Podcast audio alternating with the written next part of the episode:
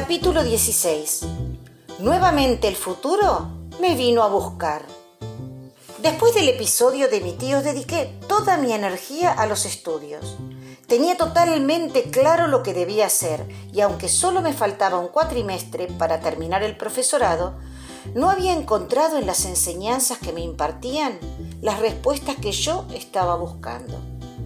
Me preparaban para enseñar a niños ideales, pero yo había descubierto a los reales, los abandonados por la sociedad, los que habitaban los conventillos o las villa miseria, para los que las herramientas aprendidas no me iban a alcanzar.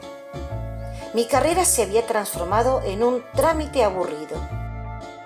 Después de las vacaciones de invierno tuvimos que elegir un taller optativo. En la lista decía, Educación Liberadora para América Latina. Así se llamó la materia que me abrió el camino. En ella conocí los libros sobre pedagogía para el tercer mundo. El educador brasilero Pablo Freire y su pedagogía para el oprimido fue el primero de tantos textos que transformaron mi guardapolvo blanco en una bandera. Con la intención de darnos mejores herramientas para trabajar con los niños más vulnerables, la profesora organizó un viaje de estudios a los bosques del norte santafesino para recorrer escuelas donde se habían formado cooperativas escolares con la participación de toda la comunidad. Nos inscribimos pocos, así que para poder financiarlo, la profesora convocó un grupo de alumnos de un profesorado de Tandil, el ISER, Instituto Superior de Enseñanza Rural, que preparaba maestros rurales. Estábamos en octubre, pero en el norte de Santa Fe ya hacían más de 30 grados. El micro se internó en el monte. El polvo del camino de tierra entraba por las ventanillas, se nos pegaba en la cara transpirada y en el pelo. Mi compañera de asiento, una chica de Olavarría, estaba en segundo año del ISER de Tandil. Yo no podía parar de preguntarle y soñarme estudiando ahí. De a ratos interrumpíamos las charlas para unirnos a los cantos.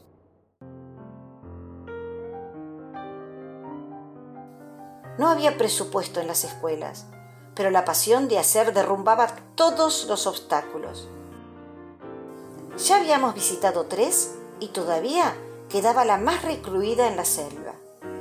El chofer del micro nos dijo que éramos afortunados en poder llegar, porque normalmente los arroyos cortaban los caminos y el lugar quedaba aislado semanas completas. El maestro nos esperaba ansioso con sus 22 alumnos y algunos padres. Habían preparado la bienvenida, canciones, bailes, tortas y mate cocido. Yo no podía parar de llorar. Adentro del salón de clases habían armado una exposición asombrosa de cerámica. Luego de la merienda nos dieron una clase de cómo utilizaban tierra aireada y desgranada que recogían de los hormigueros para realizar sus obras. Un oficio heredado de los pueblos originarios. Los niños con ayuda de los adultos modelaban mientras otros preparaban las tinturas con elementos de la naturaleza y otros se ocupaban de hornear.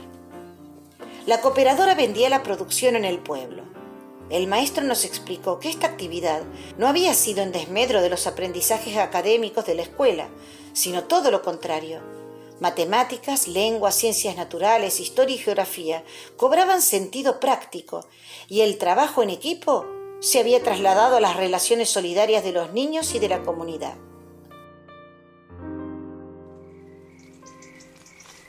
La última noche, en la posada donde nos alojamos, no podía dormir.